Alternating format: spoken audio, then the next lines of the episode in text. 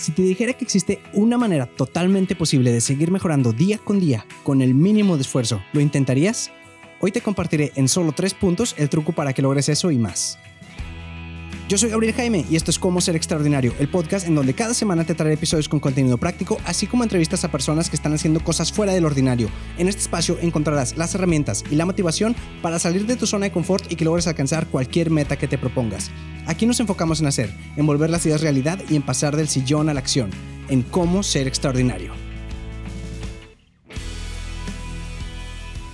Hey, ¿qué tal? Pues bienvenidos al episodio número 33 del podcast Cómo ser extraordinario. Si alguna vez te has puesto a hacer ejercicio seriamente, habrás notado que las repeticiones en los ejercicios son muy, muy importantes.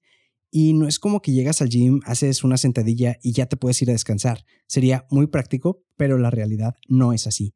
Y creo que podemos aprender algo de esto para potenciar no solo nuestro cuerpo, sino nuestra mentalidad y con ello nuestra productividad.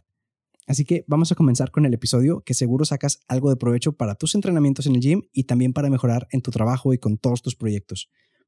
No sé si sabrás, pero cuando se busca ganar masa muscular, o sea, que te crezcan los músculos, los brazos, la espalda, las pompas, etc., pues lo ideal, a grandes rasgos, es hacer muchas repeticiones con un peso, digamos, moderado.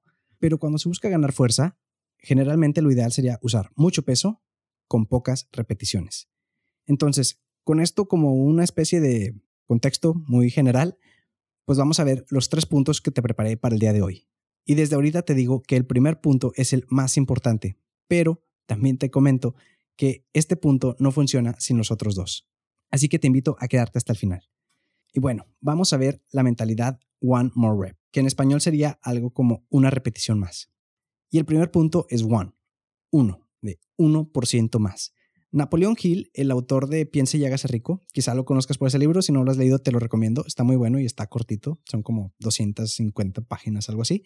Bueno, eh, él dijo una vez que si no puedes hacer grandes cosas, haz pequeñas cosas de una gran manera. Y de esto se trata el primer punto, de hacer cosas pequeñas de una gran manera. Y es que no te puedo pedir que mejores o dupliques tu capacidad de un día para otro. Ninguno de nosotros podría, es imposible. Pero si te dijera que mejoraras solamente 1%, solo 1%, suena más razonable, ¿no? Más alcanzable. Bueno, pues te propongo esto busquemos mejorar 1% más cada día. Y te preguntarás, ¿cómo se hace eso? Pues aquí el tip que te quiero dejar es el siguiente. Lo primero, obviamente, es que tengas una meta en mente. Y de ahí partimos. Recordarás en el episodio 17 donde hablaba sobre cómo tener metas inteligentes, metas smart, donde decía que cada meta debe ser específica, medible, alcanzable, realista y temporal. Si no te queda muy claro eso, te recomiendo que terminando este episodio te lances al número 17 para que lo escuches. Y si ya tienes tu meta bien establecida, pues pasamos al siguiente paso, que sería dividir y conquistar. Usemos como ejemplo el aprender a tocar guitarra. Como no podemos convertirnos en Carlos Santana de un día para otro, necesitamos establecer etapas, unos checkpoints, puntos de control que te muestren el camino y te ayuden a orientarte hacia la dirección correcta y que a su vez te sirvan como formas para medir tu progreso. Recuerda que tu meta para ser smart debe ser medible y también recuerda que entre más específica, mejor. Entonces, debemos dividir nuestras metas en submetas, las tareas en subtareas y las habilidades en subhabilidades. Por lo que si quieres aprender a hacer una salsa, probablemente necesitarás primero la habilidad de saber elegir verdura o saber cortarla, y ya después aprendes a mezclar todo. Pero bueno, volviendo al tema de la guitarra, aquí tu primer submeta quizás sería conseguir una guitarra. Esa sería tu primer subtarea, por así decirlo. Ya que tengas la guitarra prestada o comprada, pues ahora sí puedes pasar a practicar. Ya después va siendo tiempo de que comiences a aprender escalas, pero no empiezas haciendo solos, empiezas por conocer la escala de Do mayor. Y es, apréndete la figura básica y luego apréndete la figura completa en un área del diapasón de la guitarra. Y ya después apréndetela en todo el brazo. Y eso sin contar que tienes que aprender a coordinar mano izquierda con mano derecha. Y no es lo mismo con los dedos que con púa. Y si estás con guitarra acústica, pues aguántate que estén callos porque duele bien feo al principio. Y estoy platicándote esto de manera muy superficial, pero quiero hacer énfasis aquí porque estamos acostumbrados a querer todo rápido. Pero ¿recuerdas el tema de las 10.000 horas necesarias para perfeccionar una habilidad? Creo que hablé de ello en el, desde el primer episodio.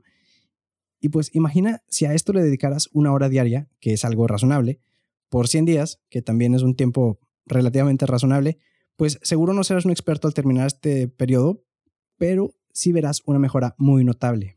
Y es igual si quieres tener un cuerpo de modelo. Obviamente no lo vas a conseguir en una semana, ni en dos, posiblemente ni en un mes o en tres, aunque tu comadre de los licuados te diga lo contrario. Pero si le dedicas el tiempo necesario para cuidar tu cuerpo, como una hora diaria, por ejemplo, a la larga vas a cosechar los buenos resultados que deseas. Entonces, si no puedes hacer grandes cosas, haz pequeñas cosas de una gran manera. Los resultados vendrán solos. Y es como los ahorros, no empiezas ahorrando miles de pesos, empiezas de poco en poco hasta llegar a más. Y ese es el siguiente punto, more, más. Y la idea es no conformarnos y buscar siempre ir por más. Pero sé que aunque se trate de mejorar solo el 1% de lo que les propongo y suena poco, es más fácil decirlo que hacerlo, como la mayoría de las veces. Por eso les quiero compartir una herramienta que se aprovecha muy bien en entrenamientos avanzados con mucho peso y esos son los clusters. Los clusters, en palabras sencillas, son como mini descansos que se dan dentro de las series. Esto te serviría, por ejemplo, si estás haciendo cinco series de cinco repeticiones. Bueno, pues harías una repetición y descansas 10, 15 segundos. Otra repetición y otra vez 10, 15 segundos. Y así te la llevas. O sea que si tu serie fuera de 6 repeticiones, podrías descansar 15 segundos cada dos repeticiones, por decir algo. O estás en tu última serie y te faltan dos repeticiones y sientes que ya no puedes más. Bueno, pues te tomas 10 o 15 segundos y le sigues. Que dejándolo en palabras sencillas te ayuda a no cansarte tan rápido y aguantar más. Y ahora te preguntas, ¿cómo aplico esto fuera del gym?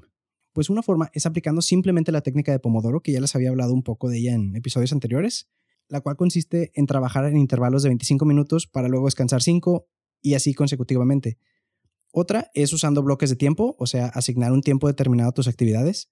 Y otra opción es combinar ambas herramientas, es decir, los bloques de tiempo con los pomodoros. Por ejemplo, de 4 a 5 practicas guitarra y durante esa hora usas dos pomodoros, es decir, 25 minutos y luego 5 minutos de descanso, luego 25 minutos, 5 de descanso y ahora sí ya pasas a tu siguiente actividad. Y te comparto esto porque es más fácil dedicarle un tiempo específico a una actividad, aunque sea con pausas, que sentarte de lleno por mucho tiempo. Ahora, el día tiene 24 horas, que son 1440 minutos. El 1% del día son 14.4 minutos, pero vamos a cerrarlo en 15 minutos si tú quieres. Si le dedicáramos 15 minutos del día a leer, fácil alcanzamos a leer por lo menos un subtema de algún libro, algún artículo de internet o algún video que nos aporte algo. 15 minutos no son mucho. De hecho, es lo mínimo que te recomendaría, pero obviamente si puedes invertir más tiempo en ti, mejor.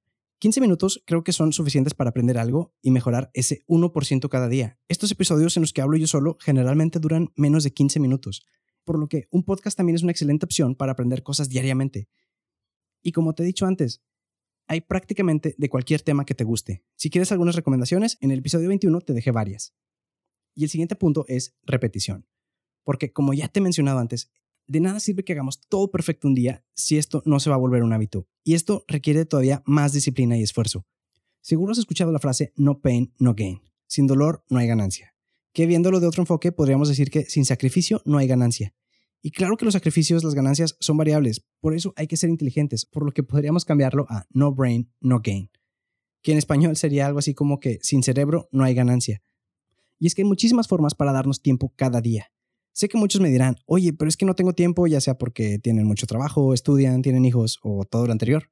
Y es entendible que estén gran parte del día ocupados, pero todos tenemos tiempos muertos, en los que estamos esperando quizá en la fila, eh, que esperamos nuestro turno en alguna sala de espera, una llamada, o el tiempo que estamos en el ascensor. Momentos hay muchos.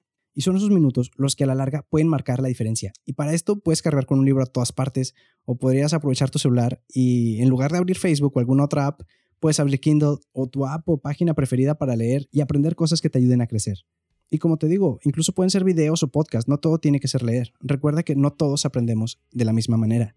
Así que esforcémonos por lograr una rep más y mejorar ese 1% cada día. Y si sigues batallando para darte ese tiempo, solo acuérdate del proverbio que dice, si fueres flojo en el día del trabajo, tu fuerza será reducida. Y es que la fuerza de voluntad es como un músculo. Si no la ejercitamos constantemente, se nos va. Y bueno, eso es todo por hoy. Si el episodio te gustó, no olvides dejarme tu manita arriba y sabes que te agradecería mucho si me apoyas compartiendo este contenido. Suscríbete si no lo has hecho para que no te pierdas absolutamente nada y hasta la próxima. Chao.